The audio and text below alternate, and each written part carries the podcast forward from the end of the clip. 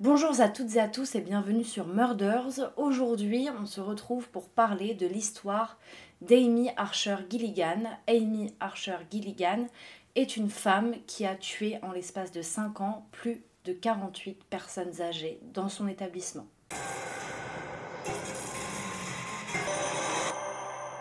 Amy Gilligan est née Amy Dungan le 31 octobre 1873 à Milton dans le Connecticut. C'était euh, une grande famille puisque ses parents ont eu 10 enfants, elle, elle est la huitième, et euh, pendant longtemps et jusqu'à aujourd'hui, on pense que dans cette famille, il y avait beaucoup de problèmes mentaux puisque euh, un de ses frères a été interné en asile en 1890 et une de ses sœurs a été paralysée après avoir sauté du haut du toit de la maison familiale, donc on s'imagine que le contexte familier est un petit peu bizarre mentalement. On ne sait pas vraiment grand chose euh, véritablement de sa vie quand elle était petite parce que en fait elle prétend avoir fréquenté une école privée à New Milford et euh, avoir suivi une formation d'infirmière à l'hôpital de Bellevue de Manhattan. Sauf que aucune trace de ces formations n'a été jamais retrouvée et euh, en revanche pendant un certain temps elle a travaillé comme comptable. En 1897, Amy Dugan épouse son premier mari, donc James Archer. Ensemble, ils vont avoir une fille qui va s'appeler Marie, qui naît en décembre 1997. En 1901, le couple, euh, ils deviennent en fait le gardien d'un veuf âgé qui s'appelle John Seymour. En gros, John Seymour habite à Windsor et sa famille habite en Californie, du coup, ils peuvent pas vraiment s'occuper de lui. Il va décéder en 1904. Donc les héritiers vont louer la maison de John qu'ils ont récupérée au couple Archer et eux, ils vont en faire une maison de retraite qu'ils vont appeler Sister Amy Boarding Home for the Elderly. Cependant, à un moment donné, donc en 1907, ils vont décider de vendre cette maison. Sauf que comme euh, le couple Archer s'est fait assez d'argent, ils vont pouvoir acheter une maison et faire eux-mêmes dans le même espace, au même endroit à peu près, une maison de retraite qu'ils vont appeler Archer Home for the Elderly and the Infirms. Donc ils en font en gros une maison de retraite et aussi une maison d'aide aux personnes bah, handicapées euh, physiquement ou mentalement. Les résidents doivent payer des frais allant de 7 à 25 dollars par semaine ou alors un forfait de 1000 dollars pour euh, y rester toute leur vie en gros pour ne jamais sortir. Euh, ils doivent aussi très bizarre, faire de Amy euh, la bénéficiaire de leur héritage. Donc ça c'est quand même très très très bizarre. Pour qu'elle puisse apparemment gérer leur argent s'ils ont plus de famille plus facilement après le décès. Et puis pour que bah, les familles ne pensent pas forcément à ça après le décès d'un proche, n'aient pas à s'occuper de ça et que ce soit Amy qui gère eux leur vie plus tard, etc. Donc bon, c'est un petit accord comme ça.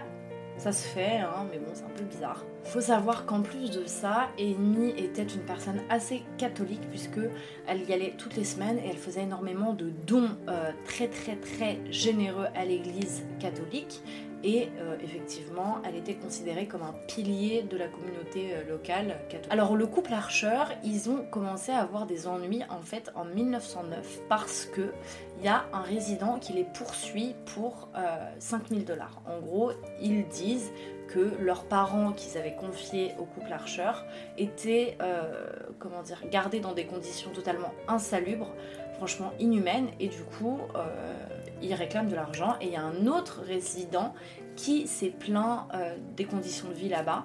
Il a été renvoyé en gros parce que Amy l'a envoyé dans un, asile psychiatrique alors que bon, il était pas, il ne devait pas nécessairement aller dans un asile psychiatrique, donc c'est pour ça qu'il se plaint.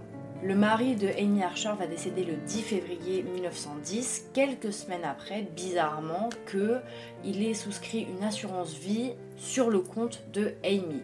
Bon, voilà, c'est un peu louche. Euh, il va y avoir un médecin qui va, qui va venir lui faire euh, une autopsie, etc. Et sa mort va être attribuée à la maladie de Bright, qui est en fait un peu une maladie fourre-tout, comme si on utilisait la gastro ou les épidémies pour classer toutes les morts comme ça sans creuser trop trop loin. Mais euh, il n'y a pas trop de rapports, mais bon, on ne sait pas trop. Surtout que de son vivant, il n'a jamais eu de problème, il n'a jamais eu de maladie notable, donc c'est un petit peu bizarre, un peu facile, on va dire. C'est un moyen facile en fait de classer une mort sans suite, euh, de trouver une maladie comme la maladie de Bright. Donc Amy, elle continue à euh, gérer la maison de retraite toute seule pendant 3 ans. Et euh, elle va épouser un autre homme, donc Michel Gilligan, un veuf qui, lui, s'est montré en fait un peu insistant, pour investir dans son, dans son entreprise. Il investit dans son entreprise et trois mois plus tard, le 20 février 1914, Gilligan décède euh, et c'est pareil, euh, sa mort est classée comme venant d'une grave indigestion. Comme par hasard, juste avant sa mort, euh, en gros ils se sont mariés et juste avant sa mort, il a fait un testament qui dit que tous ses biens, tout son argent doivent aller à Amy et non pas à ses quatre fils qui viennent d'un précédent mariage.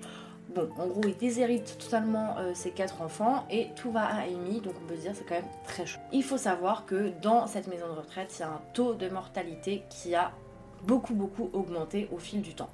Euh, si vous voulez, euh, surtout en fait après la mort de son premier époux, donc Archer. Parmi les personnes décédées, il y avait un certain Franklin R. Andrews, donc un homme de 61 ans, qui était en bonne santé. Et lui, il a été vu notamment en train de jardiner quelques heures avant sa mort. Alors vous pouvez me dire, quelqu'un peut être très en forme deux heures avant de mourir et mourir d'un coup. Mais bon, on va dire que connaissant le passif un petit peu maintenant de cette maison, on peut se dire c'est bizarre. Et du coup, sa mort a été euh, attribuée à un ulcère gastrique. Mais ses frères et sœurs ont eu des soupçons parce qu'ils ont appris que Amy faisait un peu chanter... Euh, Franklin R. Andrews pour qu'il lui donne de l'argent. Donc, euh, les frères et sœurs ont retrouvé des lettres de pression de la part d'Amy, etc. Donc, ils se sont dit, ok, c'est bizarre. Et surtout qu'ils ont découvert que d'autres pensionnaires étaient décédés après avoir donné beaucoup d'argent à euh, Amy Gilligan. Ça va un peu remuer, surtout après en fait l'arrivée de Nellie Pierce, donc une sœur, une des sœurs d'Andrews, qui va euh, faire part de ses soupçons au procureur local qui en gros va l'envoyer se faire foutre et elle va euh, contacter des euh, journalistes et des journaux donc dont de Hartford Courant qui a publié l'article avec le titre Murder Factory. Donc là du coup comme c'est dans la presse ça remue un peu les autorités. La police va exhumer les corps d'Archer, de Gilligan et de trois anciens locataires d'Amy Gilligan qui vont s'avérer être positifs à l'arsenic, donc euh, un poison très très courant, très utilisé. Et en fait, ils vont aussi avoir des témoignages d'employés de la pharmacie qui ont confirmé avoir vendu ce genre de poison à Amy elle-même ou encore pire, à des pensionnaires qui venaient les acheter pour euh, aider Amy à se débarrasser des rats ou des punaises de lit qu'il y avait dans la maison. Pour en savoir un peu plus, euh, la police va décider d'engager une détective privée, Zola Bennett, qui va en gros s'infiltrer dans la maison en tant que résidente afin de découvrir des preuves de conditions de vie et puis surtout de l'escroquerie d'Amy Archer Gilligan. Donc évidemment, elle va découvrir plein de preuves que les conditions de vie sont totalement insalubres, qu'il y a quand même beaucoup de morts, que euh, c'est des morts de vieilles personnes et de jeunes personnes parce que c'est une maison de retraite mais aussi comme je vous l'ai dit c'est une maison pour les personnes handicapées mentales ou physiques. Donc il peut totalement y avoir des jeunes euh, handicapés mentalement ou bien physiquement. Donc elle se dit quand même c'est bizarre. Et donc on va faire exhumer les corps et dans les corps, on trouve quoi? On trouve toujours la même chose, de l'arsenic. Et surtout, euh, quand on enquête, on se rend compte qu'à chaque fois, c'est la même chose. Elle a reçu un gros chèque, soit de la famille de la victime, soit de la victime elle-même, avant de décéder. Amy Archer Gilligan a toujours tué pour le profit. Ce qu'elle faisait, c'est que elle souscrivait des polices d'assurance vie sur les victimes et puis elle convainquait les euh, victimes de donner l'argent pour elle hein, euh, comme seul bénéficiaire. En gros, dans leur testament, ils reniaient toute leur famille et donnaient tout à Amy Archer Gilligan, ce qui est quand même un petit peu bizarre. Comment elle faisait pour assassiner ces personnes-là? Et eh bien tout simplement, dans le thé, elle versait de l'arsenic ou du strychnine. Euh, qui est aussi un poison euh, assez similaire. Elle en mettait dans le thé, dans les repas, dans les petits goûters, etc. Dès qu'elle pouvait, elle mettait une petite dose et puis comme ça, bah, les personnes euh, décédaient assez rapidement.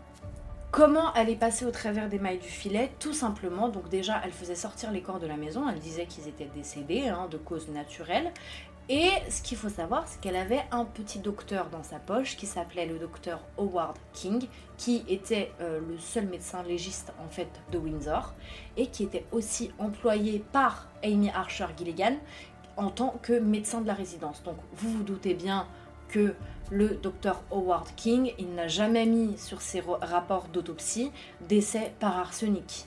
D'accord? Il mettait toujours décès de vieillesse ou maladie ou etc. etc. Et c'est qu'une fois que la police a eu ça entre les mains, qu'ils ont fait appel à d'autres médecins et qu'ils se sont rendus compte qu'il y avait de l'arsenic dans le corps de tout le monde. Amy Archer Gilligan, avec ce macabre plan qu'elle a en tête de se faire de l'argent et de tuer des pauvres petites personnes innocentes, eh bien, elle en a tué 48 entre 1907 euh, et 1916 en fait, parce que entre 1907 et 1910, il y avait à peu près 12 personnes décédées. Et en fait, à partir de 1910 jusqu'à 1916, là, elle a accéléré son rythme parce que c'est là que les 48 personnes sont décédées. Amy Archer Gilligan a été arrêtée et jugée pour 5 meurtres, mais 4 des accusations, en fait, ont été euh, abandonnées. Donc le 18 juin 1917, elle a été reconnue coupable de l'accusation restante, le meurtre d'Andrews, et elle a été condamnée à mort. Elle a fait appel, elle a obtenu un nouveau procès en 1919 où elle a plaidé non coupable pour cause d'aliénation mentale et elle va être condamnée euh, coupable, reconnue coupable et condamnée à la prison à vie. Sauf qu'en 1924, elle est déclarée euh, temporairement folle, ce qui est bizarre, et transférée à l'hôpital pour euh, à l'hôpital psychiatrique du Connecticut à Middleton et elle y restera internée jusqu'à sa mort en 1962 dû à des causes naturelles.